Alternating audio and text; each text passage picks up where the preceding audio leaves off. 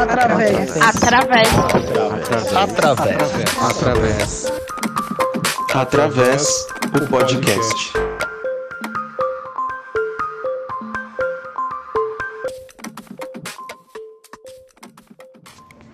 Olá pessoal, tudo bem? Daniel Santana, mais uma vez aqui, em mais um episódio do Através, junto com meu sempre parceiro Gil. E aí, Gil, tudo bom? Olá, Dani. Bom dia, boa tarde, boa noite. É um prazer ter vocês aqui novamente conosco, vocês que nos escutam. Não sei como você está nos escutando, indo para a faculdade, indo para o trabalho, mas é sempre um prazer ter vocês. E quero agradecer desde já também aos nossos convidados que daqui a pouco vão se apresentar. Um prazer, viu? É isso aí. Bem-vindos, bem-vindas e bem-vindes né, a todos que nos ouvem. É, hoje vamos falar de um tema mais direcionado, mais focado né, à nossa área da musicoterapia, que é avaliação em musicoterapia, né, e, e, discutir um pouquinho sobre o uso de ferramentas de avaliação em musicoterapia com pessoas é, mais do que inspiradoras para gente, né. Estamos aqui com Mauro Anastácio, Maristela Smith e Marcelo Serrato, né. Hoje falei de uma ordem alfabética no, na questão da apresentação, eu acabei trazendo isso de ordem inversa aqui para vocês, mas não tem problema. Então, quero já aproveitar passar a palavra aqui para o Mauro. Pode ser, Mauro, você se apresentar para gente? Conta para gente quem, não, quem você é, para caso alguém não te conheça, ainda não saiba, não tenha ouvido falar de você. Claro, boa noite, boa tarde, bom dia, né? Tem que lembrar que é esse momento aprendi com o Gil agora. é, quero agradecer novamente o convite. É, sou fã do podcast, sou fã de podcasts em geral e esse, claro, muito especial. É, e também estou muito feliz de estar aqui com os colegas, com a professora Maristela, com o Marcelo também. E, bom, eu sou musicoterapeuta, né, formado pela FMU, e sou músico também, aqui pela Unicamp. Fiz um, aí eu me voltei, né, principalmente para atendimento à pessoa idosa, trabalhando no envelhecimento. Nisso fiz o meu mestrado na USP é, na área de gerontologia, trabalhando com casais com doença de Alzheimer. E no momento voltei para Campinas para fazer meu doutorado com idosos autônomos aqui da comunidade da Unicamp. E gosto muito de falar também sobre essa parte de avaliações, né? Acho que é extremamente importante, mas a gente vai entrar mais nesse tópico depois. É, foi também, assim como o Daniel, secretário da PEMESP, foi uma época de muito aprendizado. E também participei da UBAN durante uma gestão. E gosto muito de estar envolvido né, nas propostas da, da musicoterapia, é, difundindo aí a nossa profissão, falando desse assunto, né? A gente percebe que fala bastante de musicoterapia, né? E com prazer, né?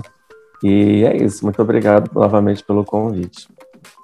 Imagina, a gente que agradece, né? Mais uma participação ilustre aqui para nos brindar com não só sua presença, sua participação, comentários, reflexões. É sempre um prazer gigante poder trocar ideias com você, Mauro. É, assim como a nossa próxima convidada também, né? Que eu vou pedir para se apresentar, Maristela, por favor, conta pra gente quem você é, o que você faz, de onde vem, por favor. A primeira coisa, eu gostaria de agradecer o convite de vocês. Eu sou fã de vocês, infelizmente não consigo ver todos os através que acontecem, mas é, eu sempre parabenizo quem toma esse tipo de iniciativa, né?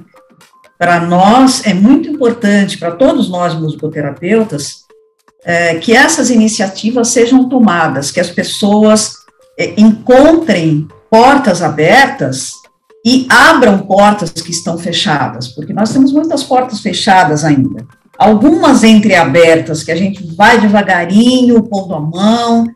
É, metaforicamente, eu quis dizer que os desafios são grandes, né? Os desafios são muito grandes na nossa profissão.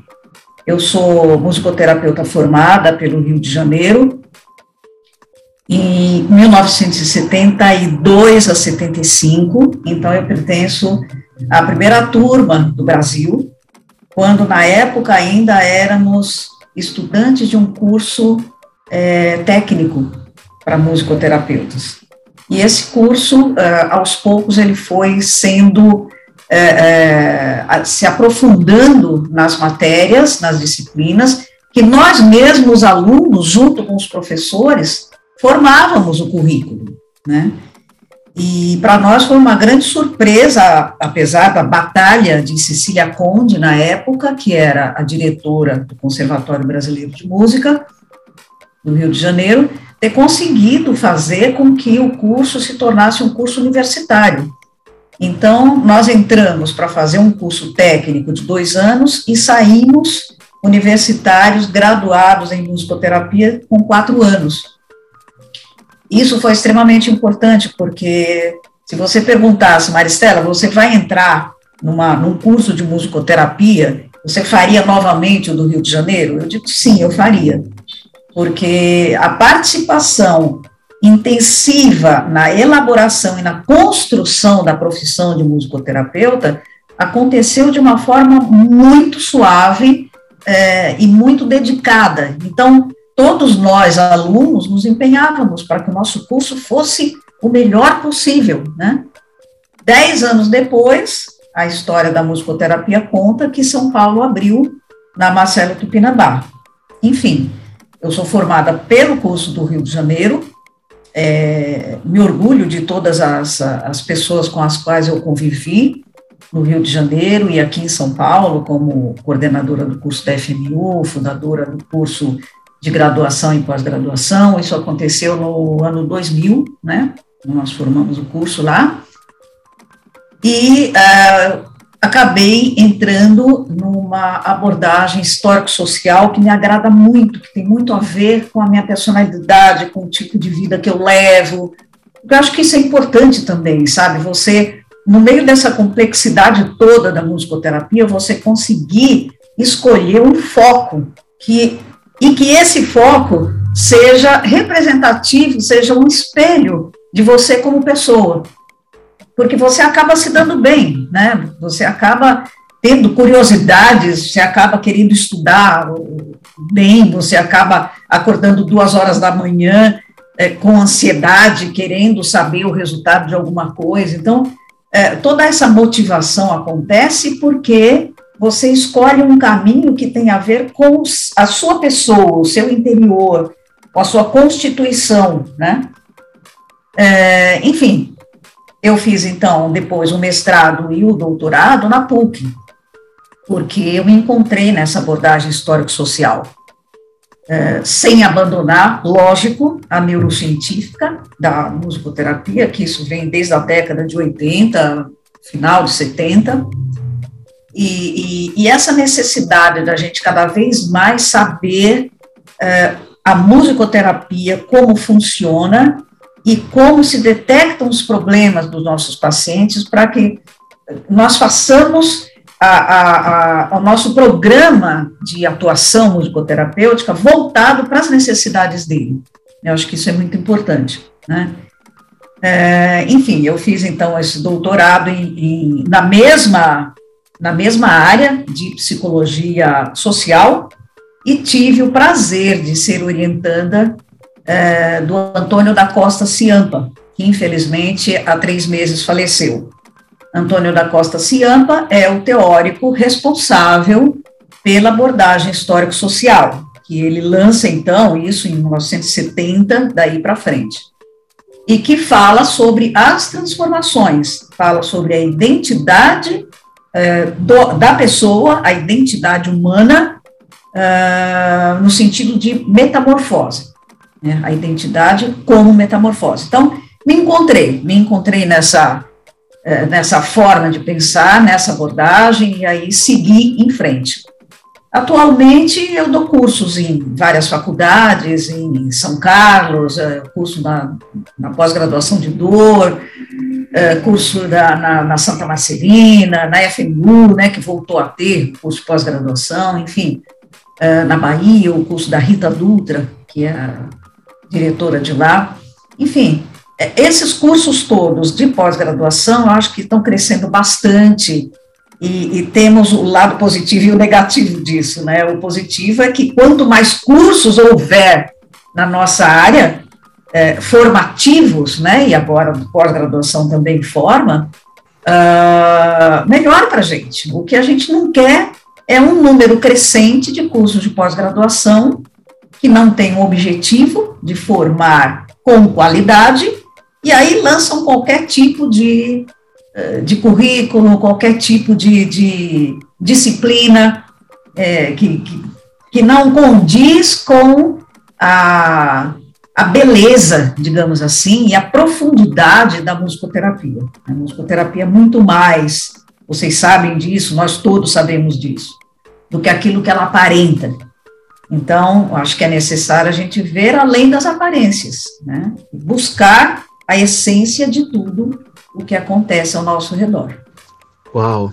É isso. É, muito obrigado pela disponibilidade, muito obrigado pela participação. Eu sempre fico imerso, assim, eu sempre fico sem palavras com a profundidade das reflexões que você traz, Maristela, né? Por isso que eu disse, reforço aqui, gosto demais de poder ter este contato, de poder ter essa troca com você, né? Com com tanta experiência, com um olhar tão profundo, com um olhar tão sensível assim.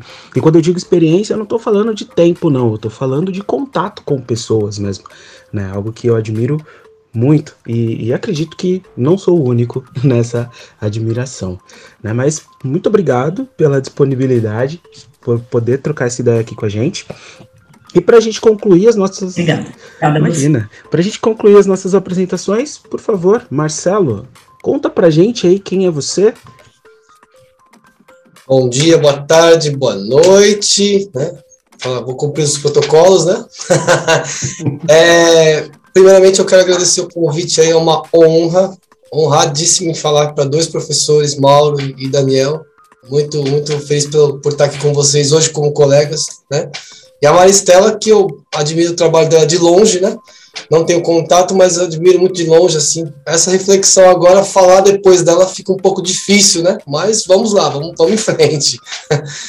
Eu sou musicoterapeuta, eu tenho a minha primeira formação inicial como é, é, gestão da tecnologia da informação, onde eu permaneci por um bom tempo e acabei é, pensei que tinha caído de, de, de paraquedas na musicoterapia e o tempo foi se encarregando dessas informações e eu vejo que hoje cada vez mais estou mais imerso e tive a chance de contribuir já com algumas é, questões na avaliação.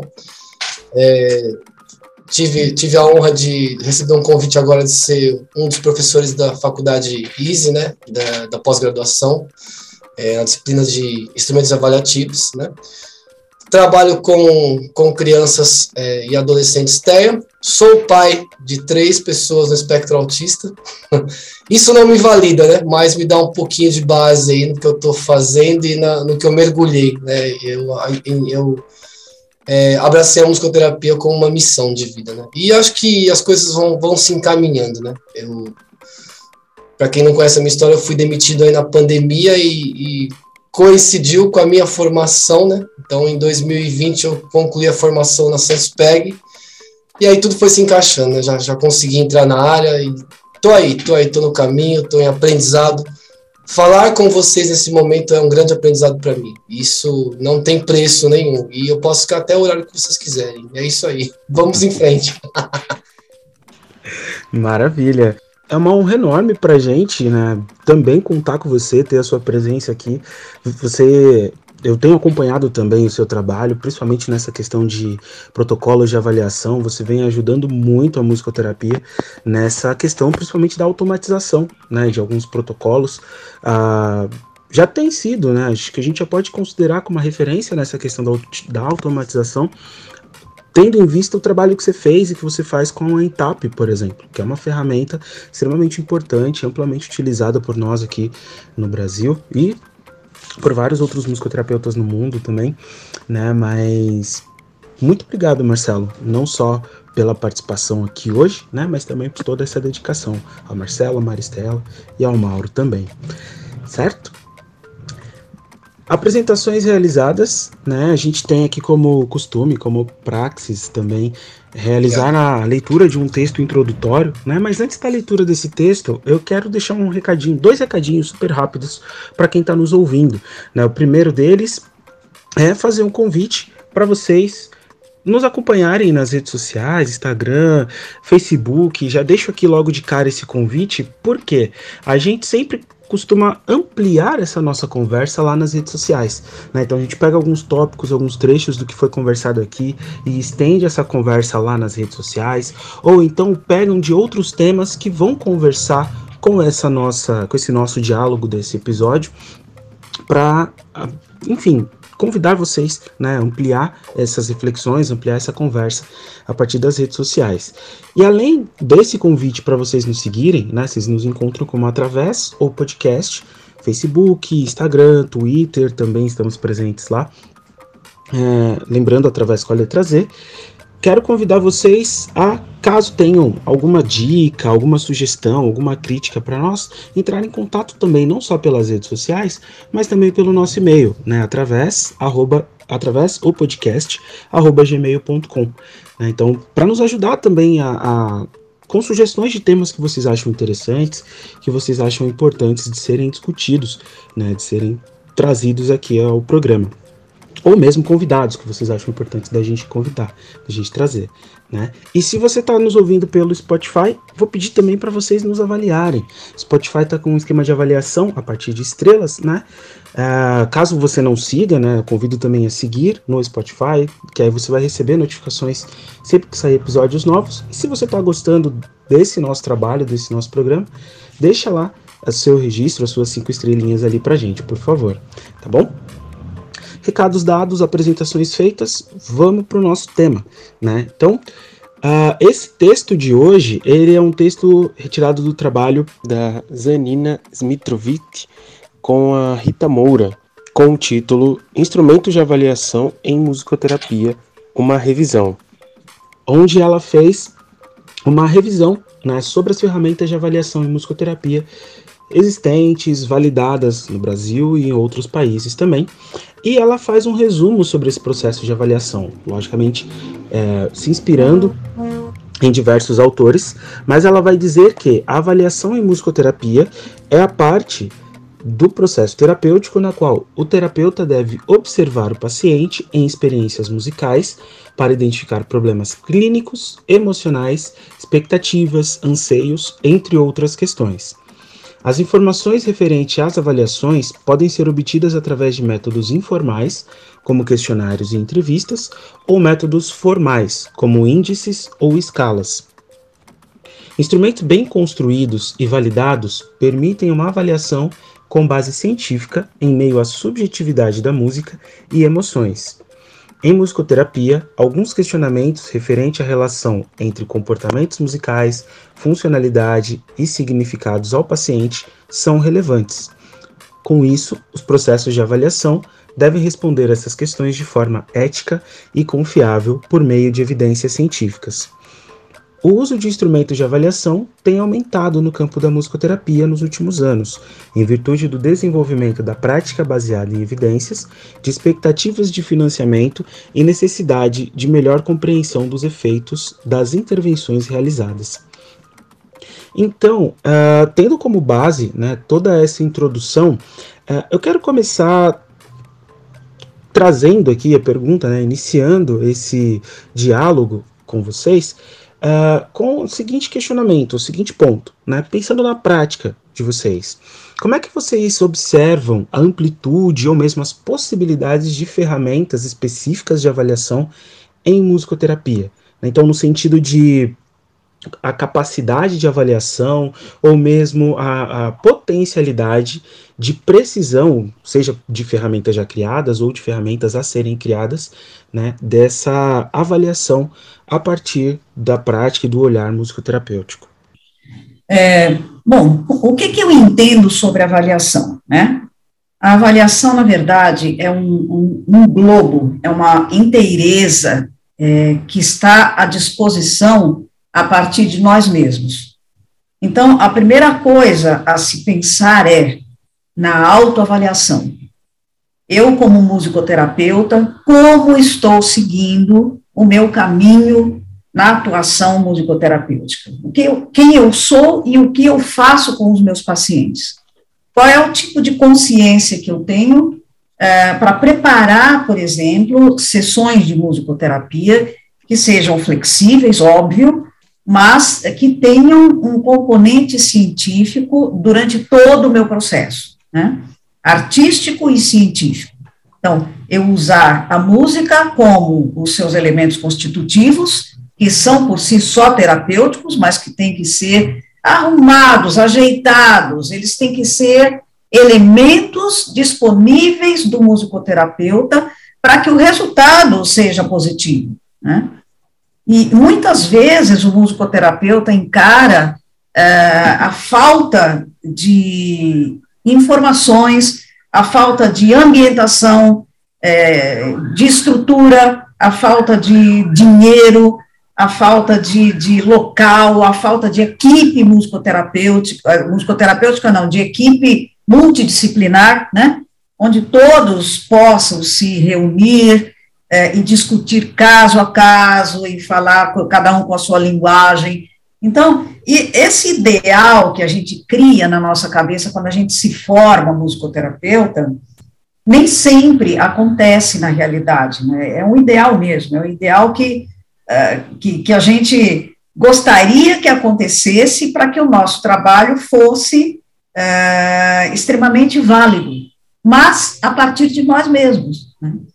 Então, essa validade, essa importância começa com uma autoavaliação. A partir da autoavaliação, eu então entendo o meu paciente e o compreendo. Eu atinjo a alma desse paciente com a minha visão, o meu coração e o meu pensamento. Então, essas três coisas reunidas, quando eu estou diante de uma pessoa, independente daquilo que ele tenha, independente do que o compõe, das suas diferenças, né, consideradas patológicas ou não, indiferente, independente de tudo isso, é, a forma como eu encaro essa pessoa que está à minha frente, eu acho que vai carregar o resto do processo. Né? Então, avaliar o sujeito, avaliar o meu paciente, significa, primeiramente, eu me avaliar para me colocar à sua disposição e com ele trocar essas experiências, né? E em seguida avaliá-lo, mas processualmente. Então, quando a gente fala em testes, né? Objetivos, em testes quantitativos e tal, uh, que, que estão crescendo cada vez mais, um desafio é que esses testes sejam validados, os brasileiros, né? Que a gente possa, então, levá-los para fora do Brasil e fazer com que eles aconteçam fora daqui, do nosso país, para que sejam validados, para que tenham aquele peso científico, né? E muitos testes nós temos aqui que são infinitamente melhores do que muitos estrangeiros, né? Mas isso acontece em todas as disciplinas, em todas as é, as matérias existentes, em todos os campos, né? A musicoterapia não seria diferente. Porém, é, testar alguém significa objetivá-lo e significa quantificar essa pessoa, né? E, e, e os testes são apenas é, parte da avaliação. Então, a avaliação é um todo, a avaliação é um processo que se inicia com o primeiro olhar nem, nem com a primeira entrevista, com o primeiro olhar, com aquela, com aquela, uh, com aquela, com aquela recepção do paciente, quando você está na sala e recebe ou um prontuário do seu paciente com dados, né, clínicos, pessoais, etc., que foram feitos no próprio hospital ou fora dele, informações que você recebe, mas você ainda não está frente àquele paciente, você ainda não ficou na frente dele, você ainda não tocou nele, né? eu acho que essa forma de sensação do tato, do olhar, da audição, do cheiro do paciente, tudo isso é uma sensorialidade que vai contribuir para que meu trabalho caminhe é, de uma forma positiva. Né? Então, avaliar para mim é uma coisa extremamente complexa e ampla, necessária, óbvio, é, eu posso falar também? Para pegar o fio da meada, que eu fiquei aqui animado com essa fala da Maristela. E, e aí eu lembrei até de uma situação hoje que eu tive, né, que eu estava dando supervisão para uma aluna. E aí ela estava com essa ansiedade de falar, ah, eu tô com as fi fichas musicoterapêuticas, eu tô com anamnese, tô com não sei o que, que tem que preencher para a faculdade, mas os pais não querem falar comigo ainda, e a instituição me passa. E aí, é, aí eu falei, olha, é, você provavelmente, assim, antes de qualquer coisa, você já conhece o paciente, não? Você falou assim, já encontrei com ele, eu já fiz é, uma primeira intervenção junto com uma outra profissional, né, observando tal. Eu falei, então você já sabe muita coisa. Com certeza metade do, do negócio aí, do, do, da ficha, você já percebeu, né? É, porque é isso que a gente tem que ter, né? Essa escuta e, e que na nossa profissão é tão especial, né? É, essa, essa particularidade da musicoterapia, que é a musicalidade clínica, né? Que o tempo todo é um processo de avaliação também, que a gente precisa ter é, de estar ali é, como é, de alguma forma respondendo ao, ao paciente, né? É, principalmente a comunicação não verbal, né, do que ele está trazendo e que a gente está constantemente observando, avaliando, respondendo, né, e, e, e, é isso que a Maristela falou muito importante, né, que existem esses, essas formas de avaliação, essa ficha, esses instrumentos que são uma fotografia, né, são um momento ali do, daquele espaço, mas isso acontece constantemente, né? E, isso também eu achei interessante da questão do, do que é o ideal e da realidade do musicoterapeuta, né? Que outra agonia, às vezes, dos alunos é que assim, ah, eu perguntei para o idoso o que, que ele gosta, que música que ele gosta, que instrumento que ele gosta, não me respondeu nada. Ah, é, é, perguntei para a família, não respondeu nada, eu não tenho nada na ficha. Falei, tá, então, é, o próprio contato com o paciente, né, a gente, é, isso é uma forma de avaliar e descrever isso, né, é, às vezes a própria intervenção, a proposta de uma experiência musical que a gente vai trazer para o paciente vai ser com o objetivo de avaliação, né, de avaliar de que forma que ele responde a um repertório, a um instrumento, a uma forma de tocar, e aí isso vai servir para a gente ir anotando né, as, o, os padrões de resposta que ele tem, a forma que ele reage a determinados sons, aos instrumentos, né, é, a própria proposta, né, do, no caso do Benison, né, que a gente tem da testificação, né, de, de observar esse, é, a relação do paciente com o som, com os instrumentos, né, consigo, então, é, isso faz muito parte do próprio trabalho também, né? E eu sempre estou fazendo isso. Tem paciente que eu estou atendendo há três meses, daí eu volto lá na ficha musicoterapêutica e escrevo alguma coisa nova, sabe? Vou na anamnese e escrevo alguma coisa diferente, assim, porque isso é constante, né?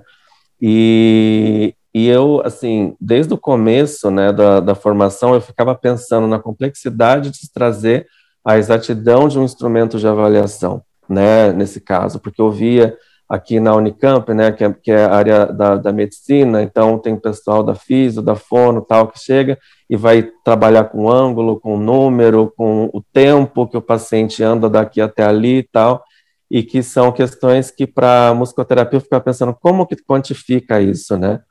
Porque é tudo tão complexo, assim, a, a, a, o que diferencia a musicoterapia de outras práticas com música, né, é a relação terapêutica, né? É o vínculo terapêutico, as experiências da música. Isso tudo acontece a partir de, de uma relação terapêutica, né?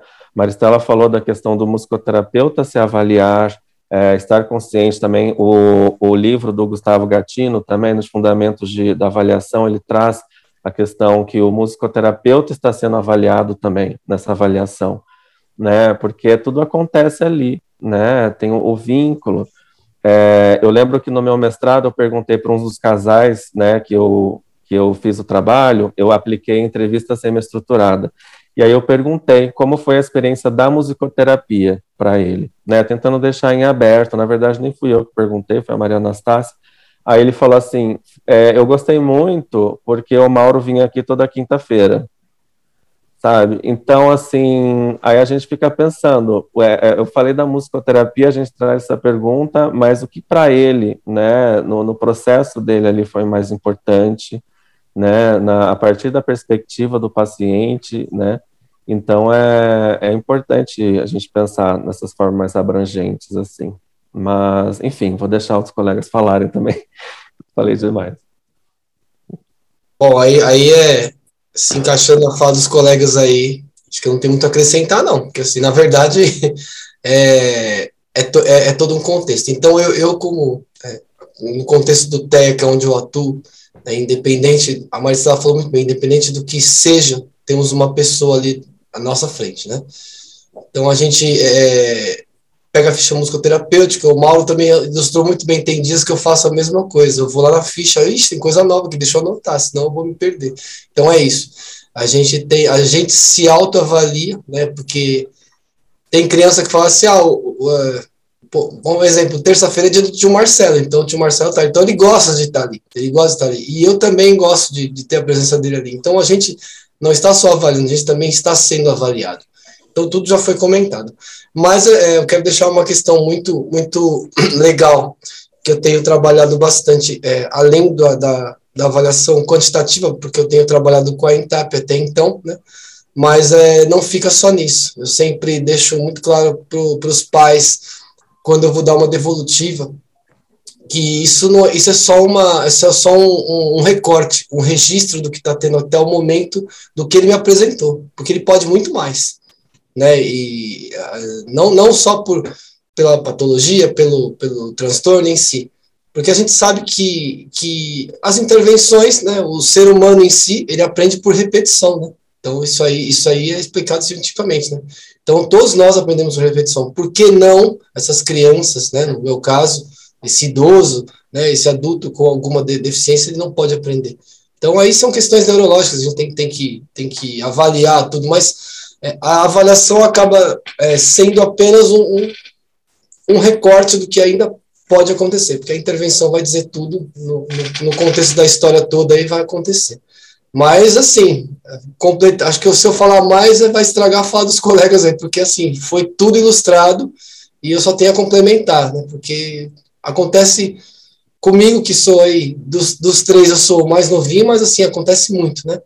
É, essa, essa condição de você, e não só, e vou, e vou mais além, eu vou até a, avaliação da própria família, né? O contexto familiar, no caso das crianças, ele ajuda demais. Né? A gente tem vivido isso constantemente, né? É, às vezes aquela criança chega desorganizada para mim, pô, mas ó, mas na avaliação, e eu sou, eu sou, sou muito fiel ao, ao, que eu acredito, porque assim, você vai colocar lá é, a, a, própria testagem né, da criança. Eu não vou chegar numa criança e vou testar a criança naquele momento.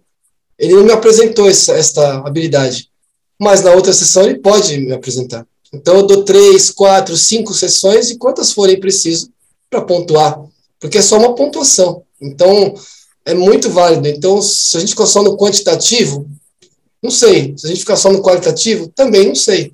É uma opinião que eu tenho aí, talvez é, alguns não gostem, mas é uma coisa que eu tenho pensado e refletido muito sobre isso. Eu concordo plenamente com você, Marcelo, porque às vezes você vai querer avaliar um paciente, você vai querer ter uma, uma data em um horário específico e tal teste, tal teste vai ser aplicado. É como se você estivesse congelando aquele momento. Acontece que nós não somos congelados, né? Nós temos aquele, aquela transformação constante, segundo por segundo. Temos a nossa essência, a nossa coluna vertebral mental. Ela está ali, ela foi constituída desde antes até do nascimento da gente, né? As nossas, uh, o que nós trazemos com, de, de congênitos, o que nós trazemos hereditários, os nossos pais dizem até de quinta geração para trás, né, que nós carregamos, e nós desenvolvemos ou não aqui, dependendo do ambiente que a gente vive, das motivações que a gente tem, estimulações. Porém, é, testar a criança, por exemplo, você deu o, o, exemplo de uma criança, né? Testar aquela criança naquele momento, quantificar as suas respostas e, e levar isso a cabo, eu, eu tenho muito receio, né? Eu tenho muito receio. Então, eu acho que, eu, que tem que ter muito cuidado para fazer a somatória dessas respostas ao longo de todo esse processo. E aí vem a questão da, da avaliação, né? É a avaliação global, é a coisa que existe desde o momento em que você conheceu esse sujeito. Quando você está frente a esse paciente que foi apresentado, encaminhado por alguém, por exemplo, no meu caso lá no hospital, né, que eu trabalhei no Hospital das Clínicas durante oito anos. Quando eu recebia esse paciente, o meu primeiro olhar com esse paciente, olho no olho, já dizia muita coisa. Então, toda essa disciplina que a gente tem de correr lá para a ficha e escrever, isso é bárbaro, isso é ótimo. que a gente vai acrescentando, a gente vai somando toda aquela história, a gente está montando uma história, né? É uma história de parceria entre eu, o meu paciente, a equipe e a família, né?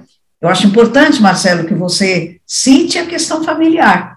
Quer dizer, que a gente não atenda o nosso paciente como uma pessoa única, que ele não é, né? Ele é um conjunto, ele é uma, uma, uma um resultado né, de, de, de, todo um ambiente familiar, de tudo que ele vivenciou desde, que, desde antes do nascimento dele. Então, vamos valorizar isso, né? E essa questão disciplinar do musicoterapeuta eu acho super importante, porque é muito fácil você fazer, é, fazer a coisa acontecer musicalmente, né? No sentido uh, de que não precisa ter fim, né? A música, ela não tem fim. Então, você canta, você toca, você dança, você canta, você toca, você dança, sem objetivo terapêutico, vai que vai, vai que vai. Ah, não, eu faço dependendo das respostas do paciente, mas não é só isso, né? Eu acho que, além da questão é, de estudar o paciente, você tem que estudar o que o paciente está trazendo musicalmente. Né? É, essas intervenções que a gente tem que fazer, que eu acho que são importantíssimas, porque é daí que vem a melhora do paciente, sem intervenções não, vem, não acredito que tenha melhoras, né? Então, essas intervenções são feitas em cima daquilo que a gente observa, que a gente é, soma as respostas desse paciente e do estudo que a gente tem diante dele, né? Quem é essa pessoa? Como é que ele está crescendo dentro da musicoterapia? O que, que eu estou conseguindo ajudar com a minha parte sonora musical, né? E o que os outros da equipe multidisciplinar estão fazendo também. Isso é um grande desafio, porque muita gente de equipe multidisciplinar não, não abre, não abre. Uhum. Não sei se por insegurança, não sei se por medo, não sei se não sei o que é, acho talvez que a gente esteja entrando numa área alheia, e não é, nós temos a nossa linguagem, a gente não precisa entrar em área alheia. Né? Uhum. Você não precisa atravessar os portões da psicologia ou da fonoaudiologia, todos eles trabalham com som. Né? Então, o som está aí porque eu sou o som, eu sou música. Todos nós somos. Então, eu sou constituída de todos os elementos musicais. Por isso que eu posso trabalhar com eles, porque eu entendo deles, ele tá, eles estão aqui em mim. É, quando eu faço essa relação, como o Marcelo falou, uma relação terapêutica e o Mauro, através da relação, é que, a, que tudo se amplia. É que a partir daí é que eu começo, então, a ver os resultados da, da minha intervenção. Né? Eu acho por aí, Marcelinho. Ah, eu achei super legal o que o Marcelo falou da questão do. É. Já fui entrando aqui, Daniel, desculpa. É, Mas eu achei super legal essa questão do dele falar da família, né, do contexto, que é tudo que a gente tem que entender e avaliar também. Né, isso que a Maristela falou, que o paciente ele não vem sozinho.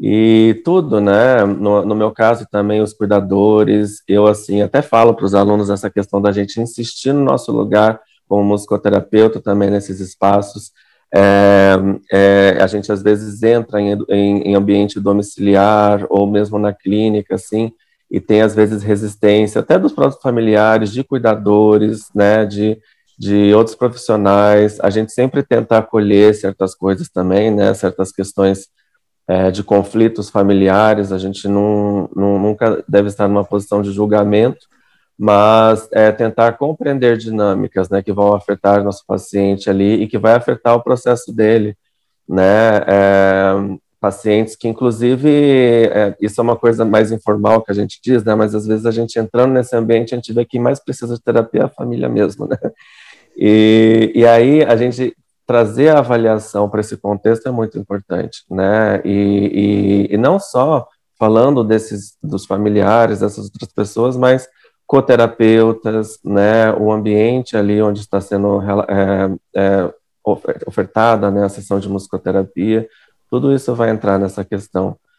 E, e com relação à parte quantitativa, assim, eu acredito que é, que é isso que eu concordo com o Marcelo quando ele diz que essa conversa, né, que as coisas se complementam e que a gente precisa realmente ver isso dentro de um processo né? A gente não tem como você olhar, nenhuma avaliação jamais vai é, traduzir uma pessoa, um indivíduo, né? Tem que ver aquilo dentro de um contexto, dentro de um processo, né? É, essa questão de às vezes a forma, tem, às vezes eu vou aplicar uma avaliação e aí eu chego dentro de um espaço, eu olho e falo, não tem como avaliar hoje, né? Não tem como avaliar dessa forma, né?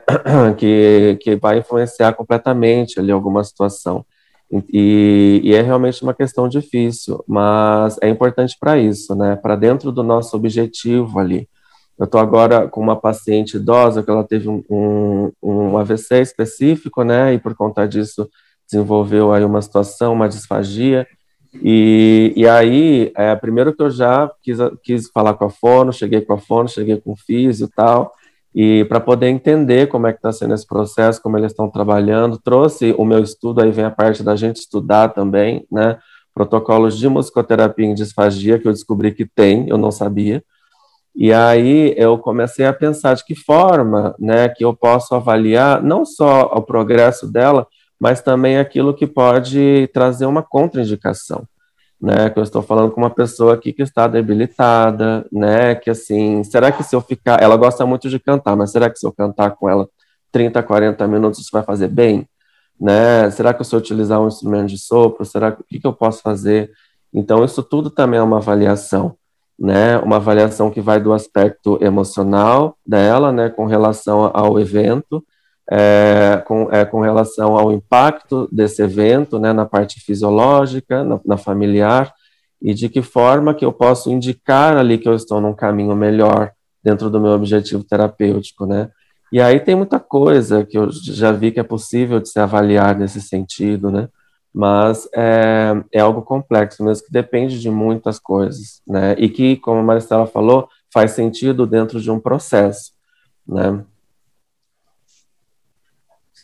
O, o, Marcelo citou uma coisa importante também, eu lembrei agora, a, a questão de que, às vezes, você está avaliando o paciente naquele dia, então vamos supor que você tenha encontrado, buscado e encontrado uh, um teste, né, X, quantitativo ou quali quanti, e, e você, você quer aplicar naquele paciente. Só que naquele dia acontecem coisas que a gente não sabia que tinham acontecido, a gente não sabe, porque a gente fica praticamente uma semana sem contato com essa pessoa. E essa pessoa viveu, essas, aconteceram coisas, né, durante a semana que você desconhece. Então, quando você vai aplicar um teste, é, não necessariamente você precisa ir até o fim naquele dia, porque é dia do teste, né?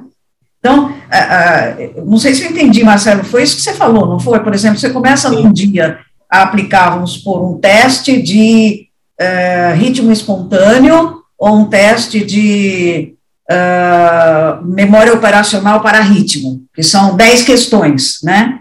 São 10 é, reproduções através da imitação. Então, você vai aplicar aquele teste, só que naquele momento acontece alguma outra coisa que você observa ou intui, porque eu, eu levo muito a, a, a importância da intuição, a intuição que vem do conhecimento, a intuição que vem da observação, não a intuição aleatória, não aquela coisa de, ah, vou fazer porque eu quero, né, que sai da minha boca, não é bem isso, né, mas a intuição que parte, que veio daquela reflexão, que veio daquela observação, e aí você Pode não acabar o teste naquela, naquele dia, você vai acabar no outro dia, você vai acabar duas semanas depois, no momento em que você achar adequado, né? Que você achar que o paciente está é, participando ativamente daquela.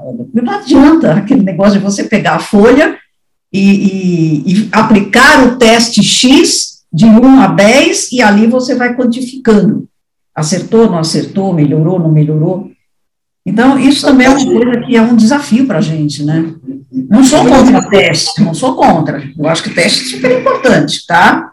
Mas eu sou contra a inflexibilidade, às vezes, que acontece. Fala, Marcelo. Era, era isso que eu ia falar. Eu, eu, eu, uma coisa que me incomodou muito no início da carreira foi isso.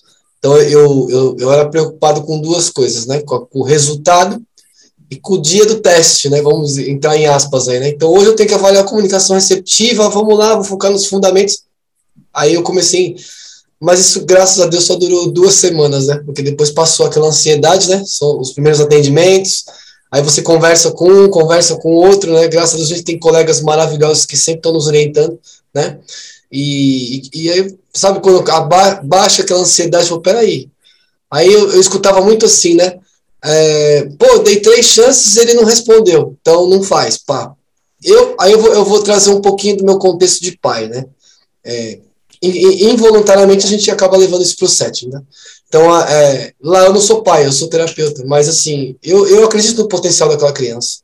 Então, levantando a potencialidade que aquela criança pode me apresentar, eu posso dar uma segunda chance? Claro que eu posso. Uma segunda, uma terceira, uma quarta, e aí no momento oportuno, ela vai me apresentar. E aí, é, entramos num outro contexto, que é o contexto da equipe multi, né? Que às vezes a, a instituição ela pede para que a gente seja, ah, temos tanto tempo para avaliar. Então, assim, é, eu nunca tive problema com a equipe, né, na, na clínica. É, graças a Deus entrei como, como um diferencial, né? Tem muitas coisas que até a gente já falou antes, que na própria musicoterapia o paciente apresentou um sintoma que ele não apresentava na TO. Ele apresentou é, outras questões que na, na minha avaliação que na TO não apresentava.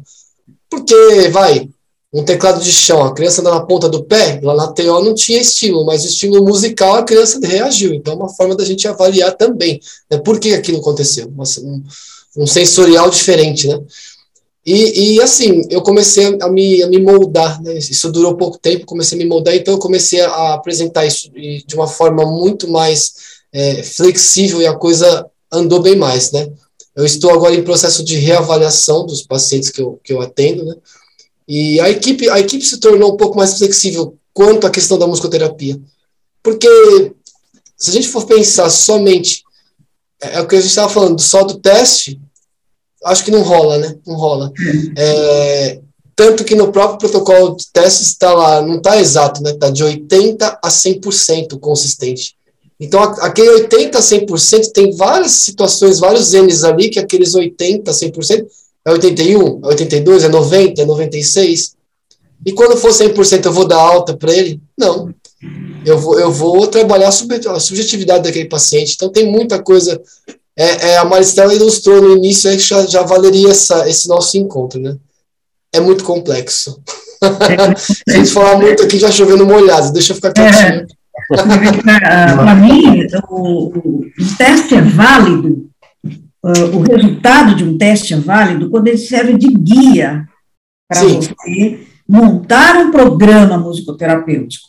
Né? A gente já sabe que o programa tem que ser flexível, óbvio, né? E como tudo na vida, mas na musicoterapia eu acho que a gente consegue mais ainda essa flexibilidade pela complexidade que a própria área é, né?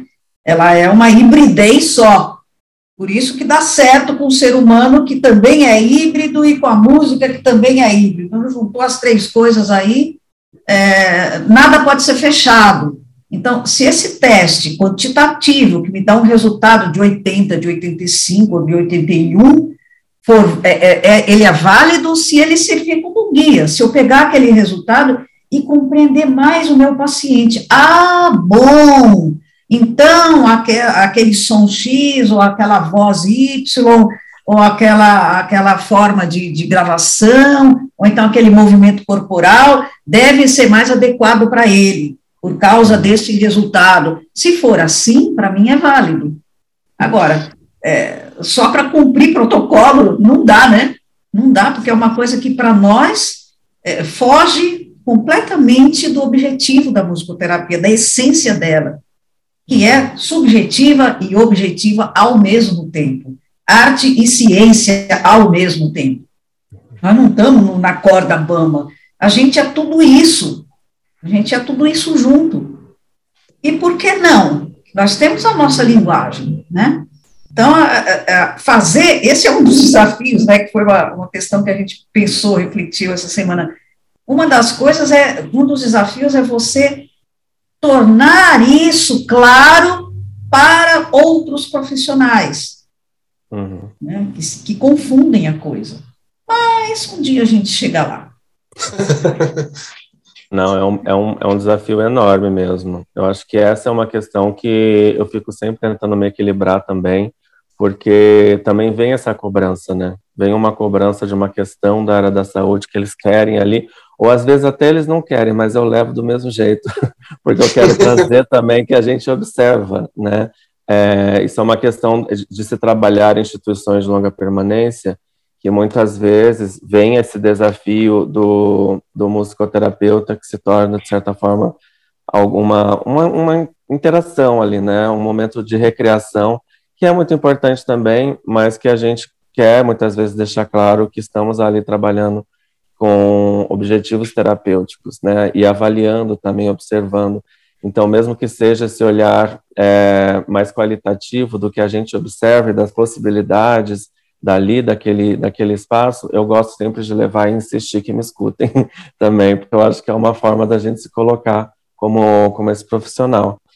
E, e aí eu só queria colocar também uma situação, é, tem, tem uma avaliação, né, que agora a gente está é, tá adaptando, né, para o português, que é uma avaliação para a demência, que é a escala de avaliação de música em demência, né, Unidas, e que é da musicoterapia, e eu acho ela muito interessante, né, e eu trago ela para os alunos com, com o seguinte pensamento, assim, que ela traz uns, uns domínios, né, que são muito importantes da gente, daquele contexto, observar, que é um domínio de satisfação da pessoa que está participando, da interação, da atenção, da volição, né, a intenção do idoso estar ali, a consciência de estar em grupo, de estar interagindo, né, então, assim, essa avaliação, ela me serve muito para pontuar o que, que eu estou observando dentro daquele grupo, né? Claro que também para escrever lá, fazer essa fotografia do momento, ela vai ser importante, até para colocar para outros profissionais dentro daquele contexto, né, uma avaliação que a gente está utilizando e depois mostrar algum o caminho, a trajetória que está acontecendo. Mas mesmo antes disso, isso já é uma coisa que eu gosto de passar. Olha, dentro desse contexto, com essas pessoas são domínios importantes da gente estar tá constantemente percebendo. Né? A gente vê, olha, hoje o seu João, ele me fez uma pergunta de forma espontânea, ele nunca fez isso. Né, ele me chamou, ele perguntou, ele trouxe uma reminiscência da história dele, da trajetória. Ele fez uma pergunta para o colega do lado, né? Ele segurou a folha para alguém. É, ele demonstrou satisfação de estar ali em grupo, né? Tudo isso são questões que para mim sempre vai ser importante toda sessão vai ser importante, que vai me guiar esse trabalho. Então, a avaliação, ela também traz uma questão de, de pontuar ali, né, aspectos do objetivo terapêutico que a gente pode pensar e sempre estar tá trabalhando em nós, né, para é, melhorar o nosso olhar também é, de acordo com o objetivo que a gente tem, com o grupo que a gente tem, com o contexto que a gente tem, né.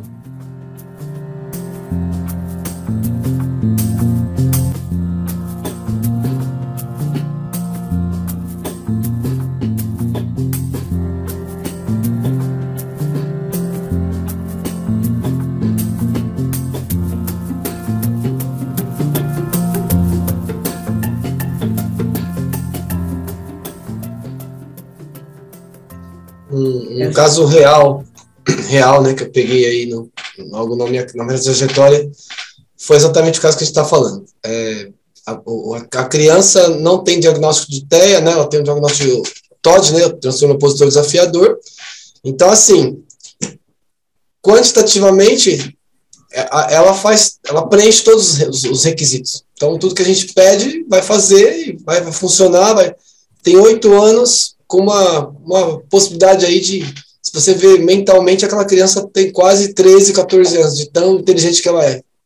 E aí, só que, só que por, por outro lado, é, pelo transtorno TOD, né, apresenta questões subjetivas aí muito graves. Então, assim, e o que eu, e o que eu passei, assim, não foi uma insegurança, mas o que eu passei para os pais é isso.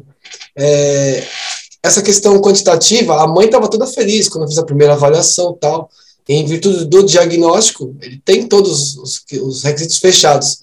Ah, então ele está bem? Não, não é que ele está bem. Ele preenche os requisitos, né? Está consistente. Mas se a gente for olhar por um olhar qualitativo, ele precisa muito de ajuda.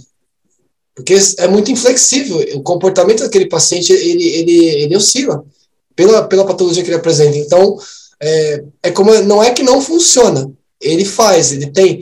Em compensação, tem muitos também que falam, ah, ele, ele tá com de 80% a 100%, mas ele não inicia uma conversa. Então aí, ele tem questões sociais. Então a gente precisa entender isso.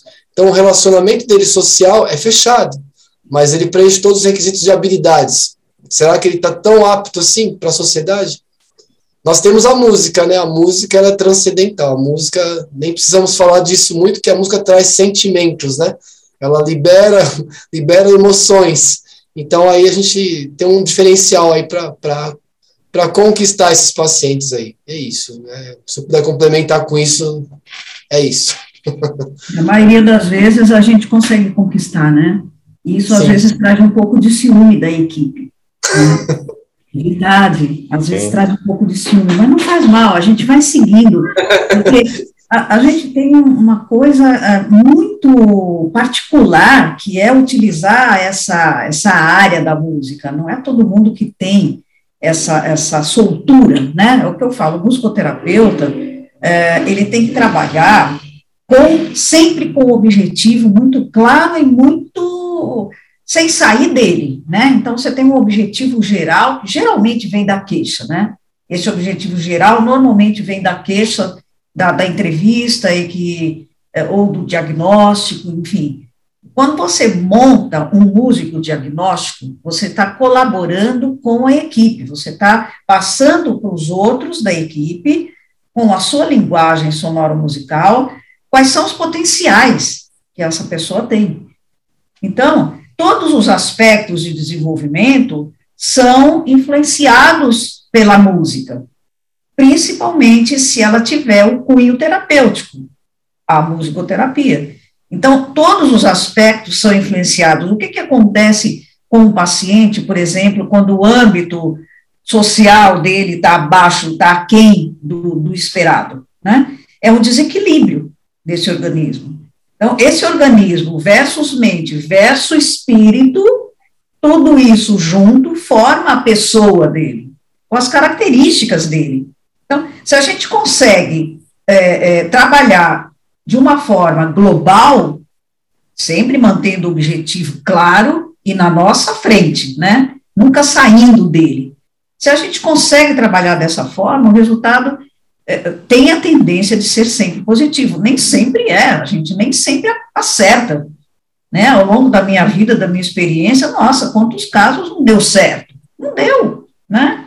Eu encaminhei errado, eu fiz errado, eu devia ter feito aquilo, devia ter feito uma intervenção X e não fiz, perdi oportunidade, é, vou fazer novamente, agora não dá mais. Né? Então, existem os pontos negativos que são que, que, formam a nossa, a nossa atuação também. A gente não acerta sempre, mas a gente tem essa coisa gostosa que é a música. Né? Dificilmente um paciente não gosta. Quando ele diz eu não gosto, eu já tive paciente acima HC, é, ele entrou na sala, primeiro, ele entrou na sala, ou seja, ele aceitou, né?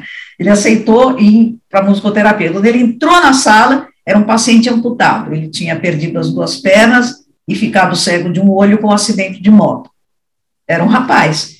Quando ele entrou na sala, ele falou assim, olha, eu já venho dizer que eu odeio música. Eu não gosto, não gosto de instrumento, estou vendo que você tem um monte de instrumentos musicais aí, eu estou vendo que você é, tem aparelho ali de som, eu estou vendo que tem isso, que tem aquilo, eu já vou dizendo, eu não gosto de música. Ah, mas que bom você ser assim tão sincero, né, no começo. Já pensou se a gente começar a trabalhar com musicoterapia, se você não tem um prazer de ouvir alguma coisa, de fazer uma música, de mexer o corpo comigo dentro das suas limitações e tudo mais. Você já pensou? Acho que, acho que não vai dar certo, você tem razão. Não, não é bem assim. Não é que eu não tenho razão ou que eu tenho razão. Vamos experimentar. E esse sujeito ficou 30 sessões na musicoterapia, né? Então, assim, às vezes é um mecanismo de fuga, né? Às vezes a realidade dele é tão dura, né? Um sujeito com 19 anos de idade, pegar uma moto pela primeira vez, enfiar num caminhão, perder as duas pernas e uma vista, né? Então, é uma realidade tão dura para ele que ele prefere fugir, ele não quer saber de nada. Então, a primeira coisa que vem é a tendência ao suicídio, e, enfim, tudo aquilo que, que compõe a, a infelicidade que não pode ser eterna. Por isso que eu gosto dessa abordagem é, da identidade como metamorfose, porque a gente sempre está, quando você acorda, você abre os seus olhos de manhã, você tem uma nova chance, olha que legal, né? Aquilo que aconteceu ontem, que foi tão ruim, aquilo pode se modificar, nada é eterno, né? Então, eu estou abrindo os olhos, eu vou lutar para desfazer aquilo que eu fiz errado ontem, que não deu certo. Por isso que a vida dá chance para a gente, né? Isso é que é legal, isso é que é esperança, é você compartilhar com seus amigos, com os colegas, com, suas, com, com, a, com os outros profissionais, tudo aquilo que você consegue fazer que deu certo e também aquilo que deu errado. Por isso as supervisões, né, Mauro? A, a, a gente consegue dar, dar supervisões para os nossos é, ex-alunos e orientandos e tudo mais, nesse sentido de que torne a coisa consciente.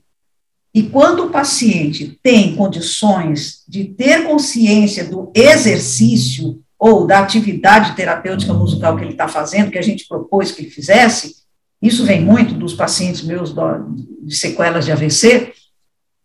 Quando o paciente entende o que ele está fazendo, ele colabora. Ele contribui para o próprio tratamento dele. Por isso que eu sempre falo para o paciente, mesmo que eu acho que ele não esteja entendendo, mas eu falo. É a questão também do trabalho de coma, né, com o sujeito que está em coma. Ah, não, não fala porque ele não está, ele não está consciente, não está entendendo nada, mas você está lá no lugar dele para saber, né? Você não sabe o que, que ele está absorvendo. Às vezes aquele, às vezes ele não entende a palavra em si, mas ele entende o sentimento que aquela palavra está transmitindo, uhum. né? E, e, então, assim, é, é trabalhar ao máximo do nível de consciência daquele paciente. Você está me ouvindo, você está me entendendo, você está compreendendo o, que nós estamos fazendo, serve para isso, para aquilo, para aquilo outro. Né? Então, ele passa a colaborar.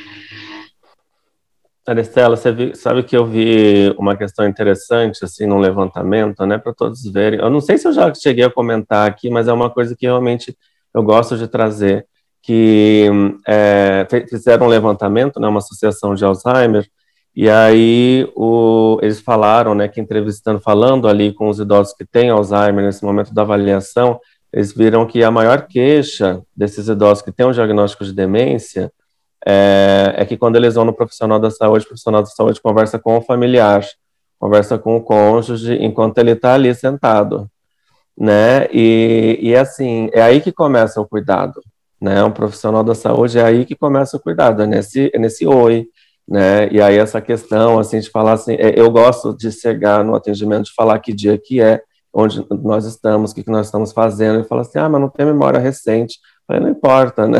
A questão não é essa, é, é, um outro olhar mesmo, né? Então, tudo isso é muito importante. E aí eu queria comentar... Oi? Desculpa, desculpa. Não, imagina.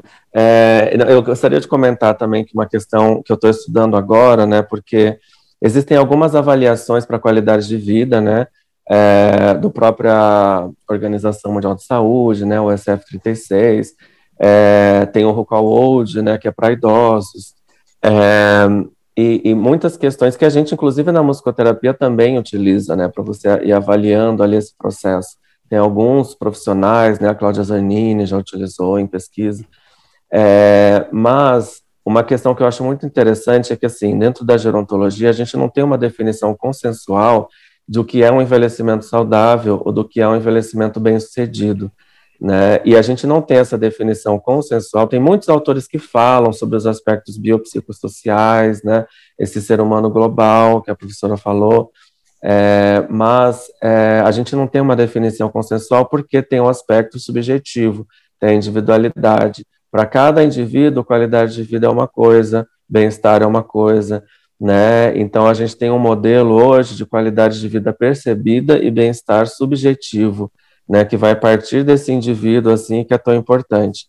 Então, é, a gente partir desse princípio é muito importante, né, da gente entender para a pessoa o que, que, o que, como é que está sendo esse processo também e tentar buscar esse retorno a partir dela, né, é, quando a gente fala de bem-estar, qualidade de vida, envelhecer, né, e, e não realmente ver é, a saúde como algo ali pontual, né, ah, o indivíduo, nossa, parece que tá com coração de 20 anos, ah, tá ótimo, então, né, mas, e, e, e todo o resto da pessoa, né, e aí trazer esse olhar também para avaliação é muito importante. E como o Marcelo falou também, é, hoje em dia, quando a gente vê as pesquisas, é muito interessante, inclusive na musicoterapia, que eles colocam lá avaliações como o MIDAS, né, o SEMPA, que é uma outra avaliação para pessoas com demência em musicoterapia, né, colocam, tem o Matadoc também, né, muito legal, é, mas aí muitas vezes você vê ali, ah, no, no, no instrumento de avaliação tal não teve é, significância, mas nas perguntas qualitativas apareceu isso, isso, isso, isso, isso. Né? Então, essa coisa do complemento, assim, do, das coisas se complementarem, a gente ter uma visão abrangente do processo, né, do contexto é muito importante, né?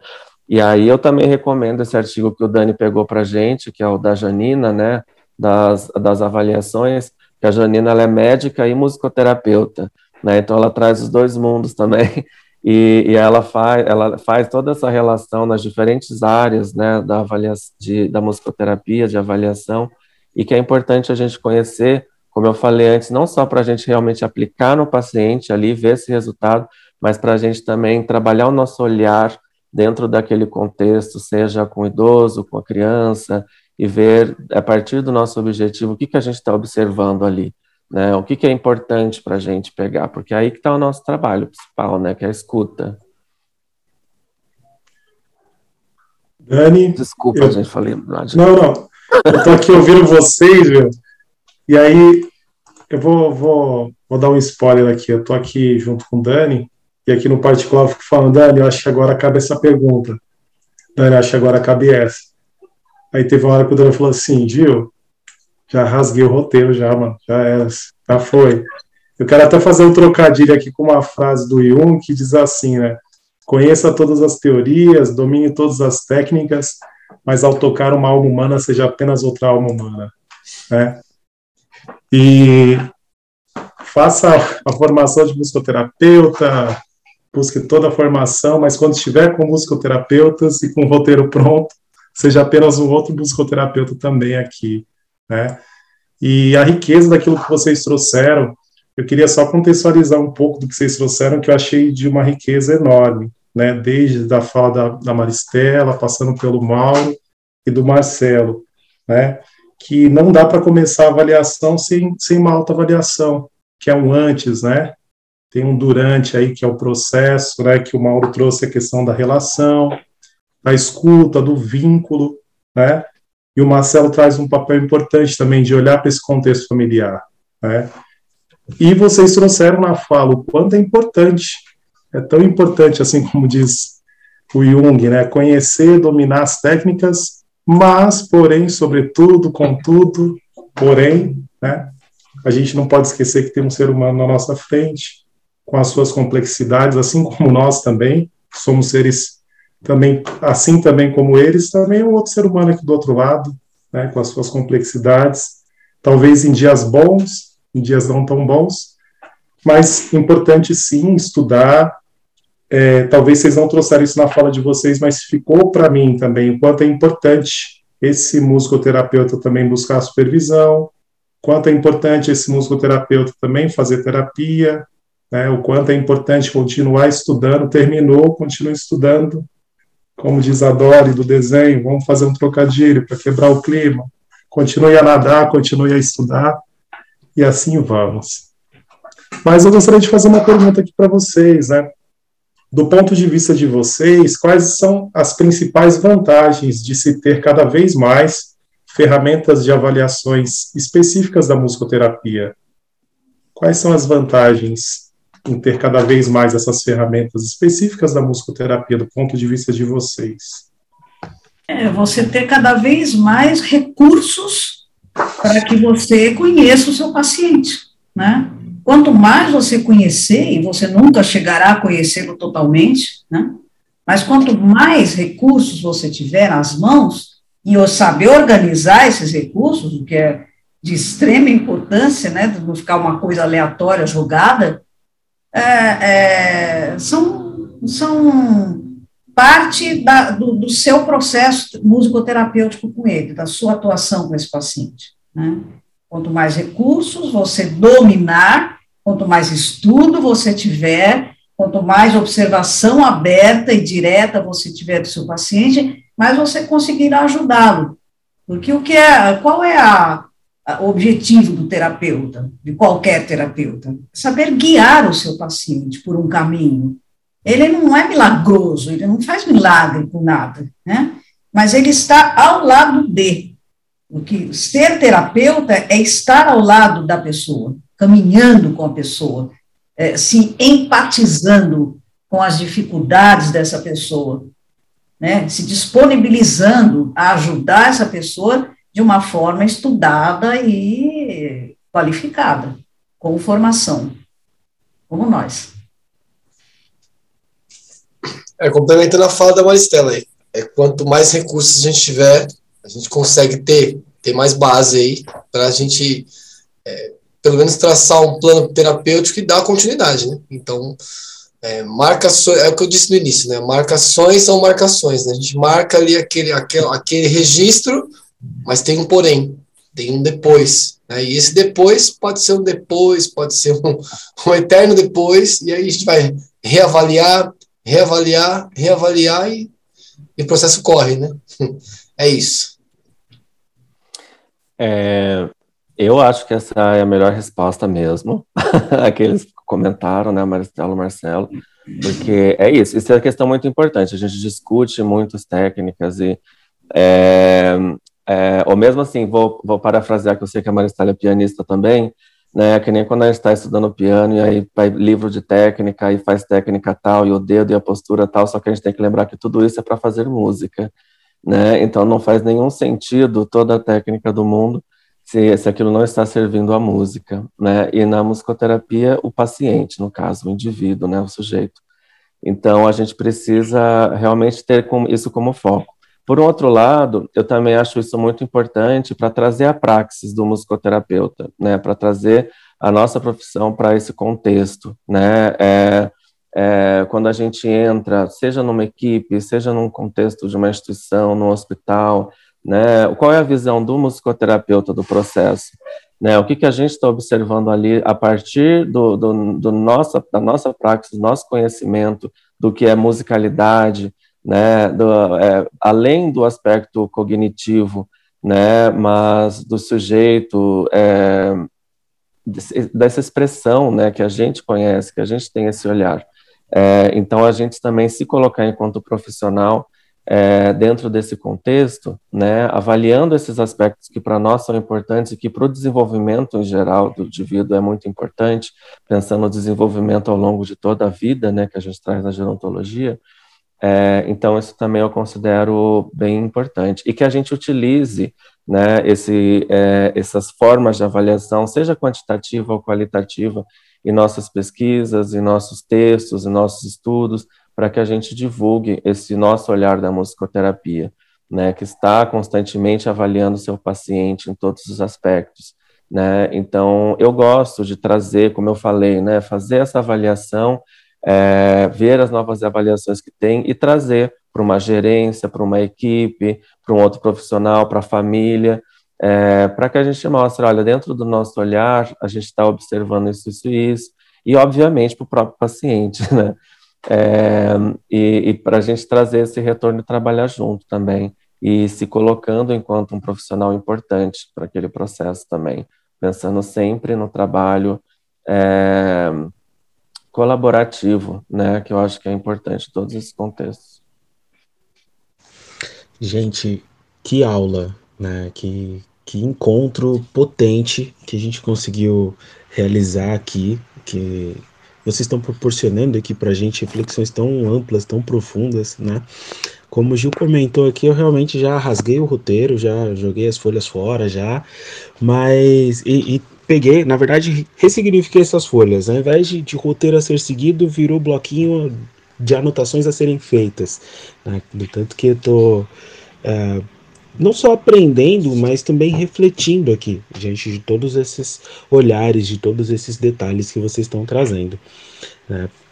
Mas agora eu vou precisar fazer um papel meio chato, que é direcionar um pouco a nossa conversa já para os finalmente aqui. Sei que a gente poderia levar horas e horas conversando, né? Mas acho que até para a gente deixar também esse gostinho de quero mais, quem sabe fazer uma avaliação em musicoterapia parte 2, né? Trazer um pouco mais. Vocês trouxeram muita coisa sobre a experiência de vocês, sobre os olhares, sobre as reflexões que eu sei que já nos ajudaram, né, dizendo sobre eu e o Gil, e também acredito que uh, entre todos os presentes nessa, nesse encontro, mas também uh, acredito que ajudaram bastante a quem está nos ouvindo, né, quem está nos acompanhando até aqui. E como o próprio Gil costuma dizer, é, eu acho que seria interessante a gente trazer também o lado da humanização, assim, humanizar ainda mais esse nosso encontro e pedir para vocês, se puderem, compartilhar ali algum perrengue, alguma situação que foi meio complicada. Vocês já deram vários exemplos né, sobre aplicações de avaliação em musicoterapia, sobre olhares necessários para essa avaliação em musicoterapia, né? A Maristela mesmo trouxe o caso do rapaz que não queria, já chegou falando que não gostava de música, que não queria conta com música e que na hora do vamos ver era outra situação. Não, pera, não é bem assim.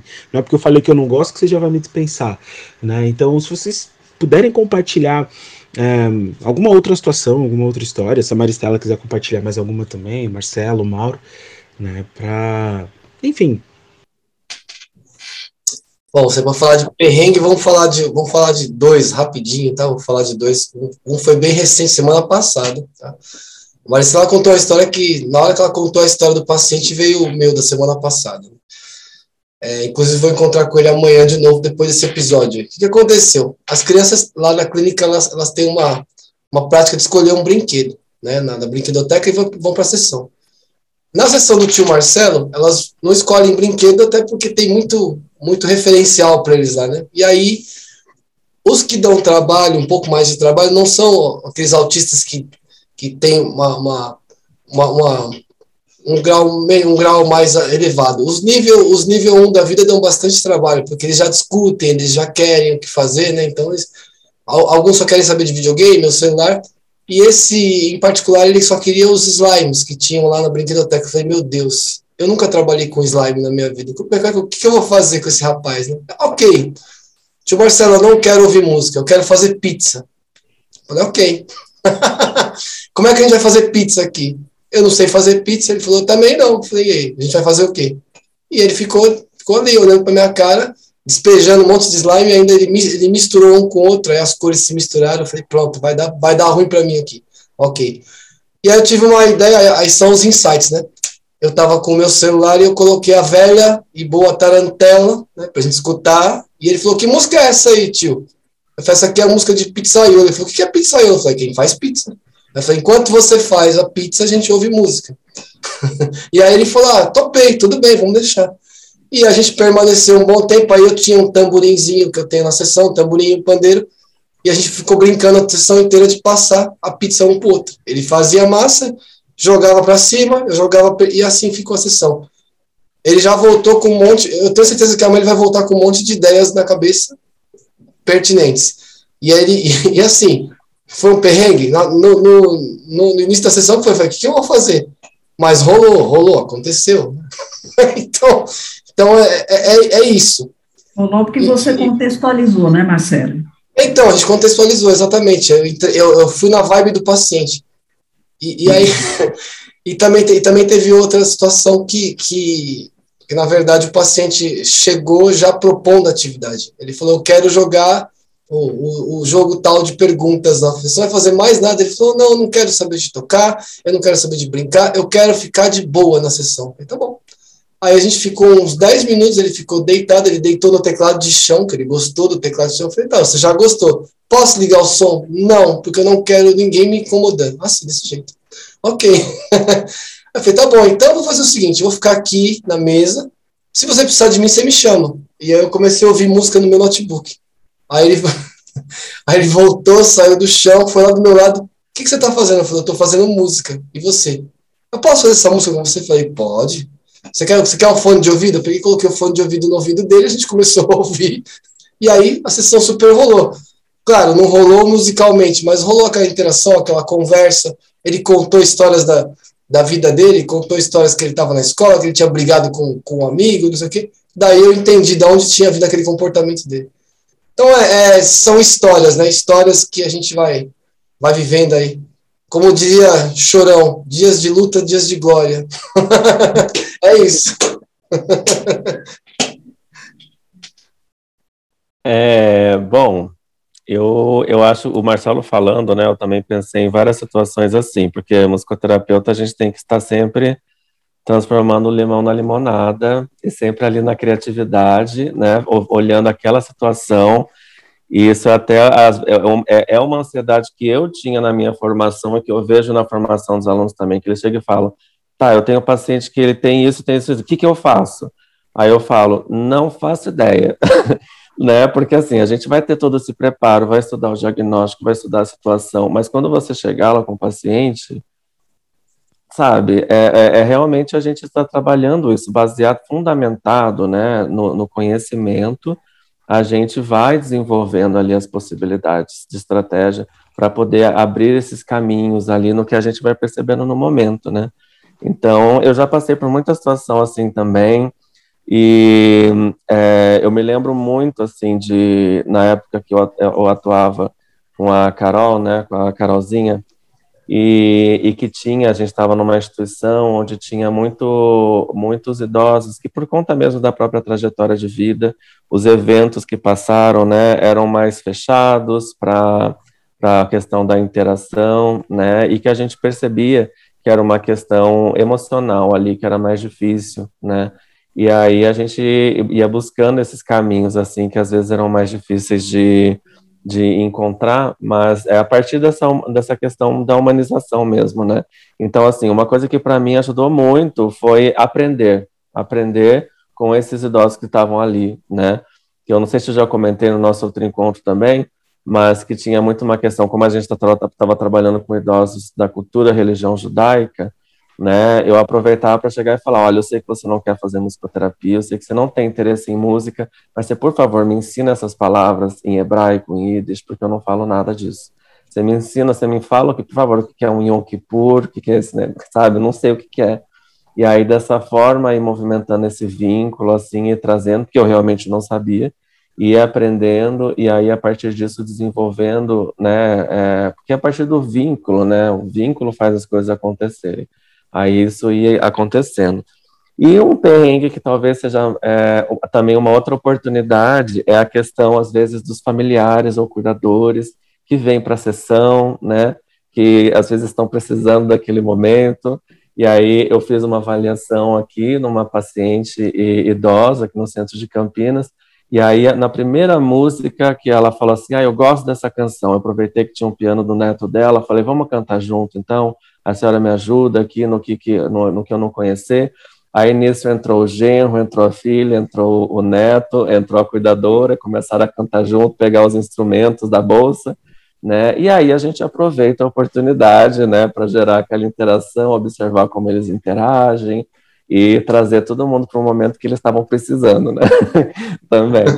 Mas isso acontece demais, assim, de o cuidador pegar o instrumento da minha mão e começar a cantar mais alto, aí a gente acolhe e, e movimenta aquilo dentro do que a gente acha mais adequado para o momento, né? Posso. Você quer compartilhar mais alguma coisa, Maristela? Tem alguma outra situação que você gostaria de dividir? Não me vem à memória, porque eu trabalho nisso há mais de 40 anos, né? E nunca tem um dia igual ao outro, né? Nunca tem. Então, é, eu acho que a gente manter a nossa disciplina de musicoterapeutas, a capacidade da gente sempre procurar aprender com todos, né?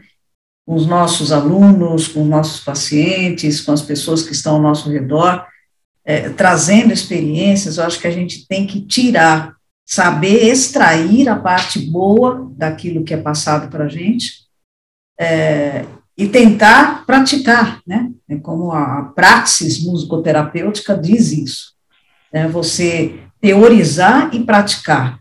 Eu prefiro muito mais que a teoria surja da prática do que o contrário. É, muitas vezes você lê uma coisa no livro e tem aquela frase como uma, uma coisa é, espetacular e tal, para pôr no trabalho, etc.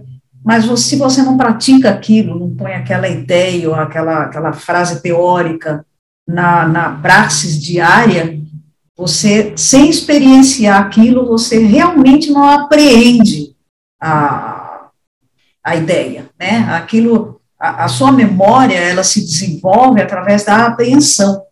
Então, você observou aquilo, você assimilou aquilo, você reteve aquela, aquela experiência. Aí você aprendeu. Senão, ah, passa batido, né? Os 300 livros que a gente gosta de ter no, no nosso armário, na nossa biblioteca, que a gente não consegue ler todos, claro, né? Porque é, praticar dá mais experiência, dá mais é, é, aprendizado do que a leitura de, de, de teorias, né? Agora, estudar sempre, sempre atualizar, porque no nosso mundo musicoterapêutico, a cada dia que passa, as coisas se tornam novas, coisas, nossa, o fulano está fazendo isso, ah, olha, não sei o que, quer dizer, você se atualizar, você saber que aquilo está acontecendo, tanto aqui no Brasil quanto fora, e aqui acontece muito também, né? As nossa, os nossos musicoterapeutas são hiper criativos, e, e, valorizar, valorizar a profissão que a gente tem, a atuação que a gente faz, acreditar na gente, acreditar no potencial do, do, do nosso paciente, e vai que vai, porque é uma profissão maravilhosa, né? Então, é, eu escolheria ela há 40 e tantos anos atrás, a mesma profissão. Sinto não ter ainda conseguido uma regulamentação, né? Isso ainda é um desafio para a gente. Mas eu acho que a, a, prática que a gente tem, a atuação que a gente tem como profissional, vai é, motivando a cada dia. Quer dizer, um sorriso de uma criança, uma, uma interação com alguém que não consegue se comunicar, né? E você sai daquela sessão vendo que você colaborou com alguma coisa, você progrediu na evolução daquele tratamento, isso é maravilhoso, isso é para valorizar a cada dia. É, então, eu acho isso. E vocês, eu... parabéns, viu, Daniel e Gildásio, parabéns pela iniciativa, mais uma vez eu digo, e meus colegas aí, né, que, que eu estou revendo com, com, outras carinhas, né, porque é, faz tempo, Marcelo eu não conheço pessoalmente ainda, né, Marcelo, mas a gente ainda vai se conhecer um dia. E o Mauro, que eu conheço há muito tempo, e acompanho o seu progresso, Mauro. Você está de parabéns pelo seu progresso acadêmico e, e, e da nossa área, né? É um orgulho para a gente. Parabéns mesmo. Obrigado, professora. E ai, é um prazer imenso, claro, estar aqui com a Maristela, né? Porque se não fosse a Maristela, eu não teria minha graduação em musicoterapia, né? Então, isso a gente realmente tem que valorizar muito. E eu tenho muito orgulho dessa graduação, assim, realmente. E sempre que eu tenho a oportunidade de pisar na FMU de novo, é um sentimento muito gratificante. Tomara que seja em breve. É, e o Marcelo também, que, nossa, eu acho essa iniciativa das, das avaliações fantásticas. E eu queria aproveitar para mandar um abraço também. Um abraço, eu dando tchau para o podcast. Queria mandar um abraço para a colega Juliana Simone, porque foi ela que me levou para a musicoterapia, para conhecer lá a FMU, e ela também conhece, admira o Marcelo. Né, então, aproveitar para dar um oi também. E muito obrigado, Gil, Dani, pelo convite. É maravilhoso. Não sei se era já para despedir, mas eu, enfim, estamos aí, estamos por aqui. Tô valendo. A Juliana foi música terapeuta do meu filho, né, do Rafa, e ela, ela quando eu disse que eu tinha aula com o Mauro, ela falou, tá em boas mãos. E é isso. São os frutos de gerações, não gerações, né, são, hoje são colegas, mas eu tenho um orgulho imenso de dizer que eu estou no meio de, de, de, quatro feras aqui. O Gil não é meu professor, mas o Gil é o é o meu confidente. Aí muitas vezes a gente passa o perrengue. E aí, Gil, o que eu faço? O Gil dá, dá luz aí. É isso aí. Então, a gente só agradece também. Eu acho que é um prazer, né? é, a Maristela também, minha professora também na faculdade lá, os primeiros, os primeiros passos na musicoterapia, lá estava a Maristela inspirando a gente e continua nos inspirando até hoje, né?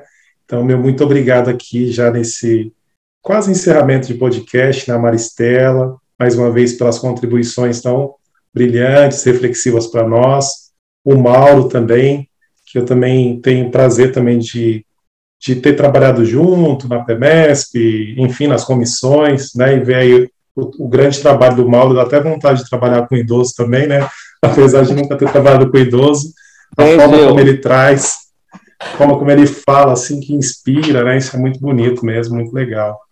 E o Marcelo, o Marcelo tá aqui, velho. Gente, se vocês ainda não sabem, você que nos acompanha, a Intap, ela está sendo automatizada, gente. Eu fiz um curso e no curso ainda não estava automatizado e o Marcelo trouxe essa novidade. Tá? Então, se você não conhece o Marcelo, depois vale a pena seguir o Marcelo aí. Eu quero só um contar uma, vou contar uma história breve, breve, prometo ser breve, que essa história da Intap automatizada foi um desafio, né?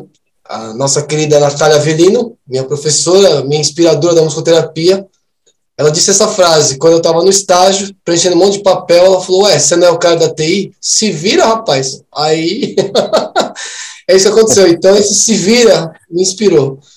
E agora eu tô, tô, tô, em contato com o Gleison Oliveira, né? O Gleison, ele é o, o, o criador da Demuca.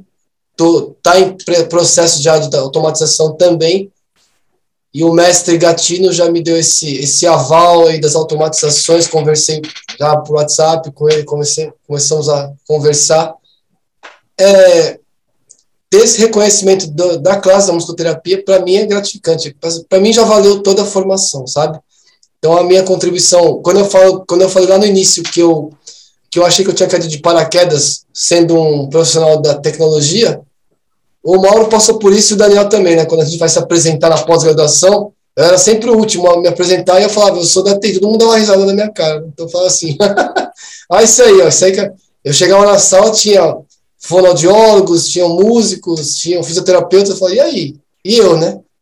E aí, assim, os caminhos vão se abrindo, né? Então. Mas você é TI, mas é um ótimo músico também, né? É isso aí. Bom, adicionar gente, isso. A gente, a gente, chega lá, perto de vocês a gente chega lá, mas vamos lá. E aí a gente é, contribui dessa forma. Então eu consegui agregar de uma forma que eu senti na pele, né? É, aquele monte de papel para preencher. Eu falei, não, peraí, eu preciso dar um jeito nisso. E aí desenvolvi. Agora eu estou em contato com o Gleison, o Gleison já já está é, dando a benção aí para a gente continuar né, o projeto. E teremos novidades aí na pós-graduação e, e, outros cursos aí que a gente vai abrir, tá bom, gente? Dando um spoilerzinho aí, tá bom? Pode, podem contar comigo aí para contribuições futuras. Estamos abertos a sugestões, críticas, e é isso aí. Então, gente, é, se vocês é, quiserem deixar então as redes sociais de vocês, se vocês quiserem, alguma dica que vocês é, acham que é importante para os nossos ouvintes. O Mauro já trouxe né, o livro do Gatino é, de avaliação em musicoterapia. Mas, enfim, agora esse momento de vocês, de agradecimento, de que vocês possam deixar uma, umas dicas, as redes sociais de vocês, se vocês quiserem, livros. Agora é com vocês. Então, é, eu tive oportunidade de fazer, de escrever dois livros, um terceirinho que foi o do meio, que era só para educadores musicais que faziam parte lá da, do curso de pós. Então esse não foi, não é ventável, né? Não está em, em livrarias.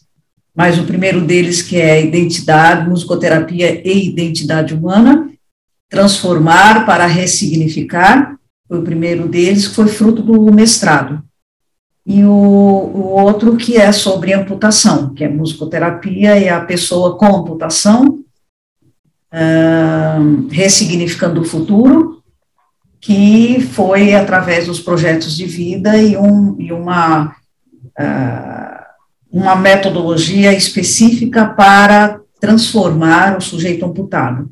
Então, esse foi o segundo livro, os dois foram publicados pela Menon, edições científicas, e estamos aí, quer dizer, outras coisas não publicadas, como bateria dos testes sonoro-musicais para avaliação musicoterapêutica, acabou não sendo publicado, E tem coisas que a gente faz e que dá certo publicar, e tem outras que a pandemia acabou é, dificultando um pouco né, a evolução das coisas da gente, a abertura de cursos e o, o curso que está para abrir na USP, mas que, é, que depende de um monte de coisas, e aí vem os obstáculos, enfim, a gente já está tão acostumada com, esses, com essas coisas na vida, com essas, essas pedras no meio do caminho, mas não pode perder a esperança, né? E, e, e seguir. Eu acho que quantos mais Quanto mais cursos a gente conseguir abrir de qualidade, mais musicoterapeutas serão formados. Né? Então, a, o nosso arsenal de profissionais da musicoterapia tem que aumentar, tem que ficar maior, mas sem perder a qualidade. Agradeço, agradeço aí o convite e até uma próxima vez. Bom, é, eu estou em todo canto com o Mauro Anastácio. Quem quiser me achar em algum lugar, até meu e-mail é Mauro Anastácio, Gmail também. Quem quiser escrever alguma coisa, é, enfim, alguma coisa que eu falei. Esse livro que o Gil também lembrou, do Gustavo, de, de, de avaliação, ele é aberto para quem quiser ler online. Né? Essa é uma dica importante também, que é muito bacana. E e, em breve teremos um livro também, vou, vou, trazer a questão do livro da musicoterapia na gerontologia, que está bem bacana, né, Marcelo? e, e, que tem a participação de muitos colegas queridos aí na, na área, que vai sair pela editora Linha, na coleção Velhice e Sociedade. É, e é isso, gente. Qualquer coisa entre em contato e muito obrigado de novo pela, pela, pelo convite. Bom, tô, em todos os cantos aí também, Marcelo Serrato, Facebook, Instagram. Não tenho Twitter ainda. Não tem condições com tanta rede social, né? Mas a gente está aí. Procuro compartilhar as coisas aí de musicoterapia. É, estou convidando publicamente Mauro Anastácio, Maristela Smith, Daniel Santana. Estou fazendo lives aí periódicas no meu perfil do Instagram. Estão convidados. Sempre digo lá, o Gil já fez comigo, eu sempre digo, se você é musicoterapeuta, faça uma live comigo de sexta-feira lá que tá tudo certo. vamos agregar, vamos, vamos, buscar, vamos lá, vamos. O Gil já passou essa experiência aí, foi maravilhosa. E como obra, gente, assim, eu, eu, eu particularmente, eu sou, vamos falar de vínculo terapêutico, né? não chega a ser mais, né? Eu sou muito fã das obras do Gatinho, sou muito fã da, do, dos livros que ele, da, das das coisas que ele publica, então eu sigo muito, qualquer obra que, que vier dele, assim, para mim, tem, tem sido muito gratificante nessa questão da avaliação, né? Se a gente puder falar de musicoterapia, eu tenho várias referências aí. Eu tenho, tenho muito apreço pelo trabalho do André Brandalize, por exemplo, tenho... A Maristela não sabe disso, mas eu, eu sigo muita, muita coisa que ela faz, né? O próprio Mal, apesar de não trabalhar com idoso, eu tive a oportunidade de visitar duas casas de, de repouso, e já tive essas experiências assim, meio, sabe? Eu lembro do mal muitas vezes quando eu me dirijo ao idoso. Então, assim, esse, muitas coisas, esses acervos que a gente vai achar, sempre vai ter um novo. Mas como dica, né, nesse quesito avaliação, eu, eu cito as obras do Gatino aí para a gente começar, né, para a gente entender um pouco mais. E é isso, gente. Obrigado pelo convite. Como disse, honradíssimo por esse convite, por essa aula que eu também recebi aqui. Muito grato. Imagina, a gente que agradece demais, né, por toda essa troca, toda a disponibilidade de vocês, né, sempre um prazer. Hoje a gente teve uma mesa aqui né, de veteranos já no Através, todos participaram pelo menos uma vez com a gente, então as portas estão e continuarão sempre abertas para a gente conversar bastante, para a gente refletir bastante né, e compartilhar essas reflexões aqui a partir do, desse podcast tá bom? Então, muito obrigado, Mauro, Maristela, Marcelo, pela disponibilidade, pelas trocas de vocês hoje. Obrigado, Gil, pela parceria de sempre. Né, e deixamos sempre um agradecimento aqui para a Luli, que é responsável por nossa identidade visual, tanto as artes de capa do podcast, quanto as artes que vão para as redes sociais, né? Mas além de tudo, né, não acima, mas junto com todos esses agradecimentos, Deixo também um agradecimento a vocês que nos ouviram, que estão nos acompanhando até aqui, até essa etapa do programa. Logo, logo, A gente volta com mais um episódio, né? Reforço aqui o convite para vocês seguirem as nossas redes sociais, né? Assinale o nosso feed no Spotify ou mesmo no Deezer, Apple Podcast, onde você nos ouve. Mas se você estiver no, Spotify, não deixe de nos avaliar lá e manda pra gente também seu comentário, sua sugestão, sua dica, o que, que você tá achando aqui do nosso trabalho nesse podcast, tá bom? Muito obrigado para todos que participaram e todos que nos ouviram até aqui e até o nosso próximo programa.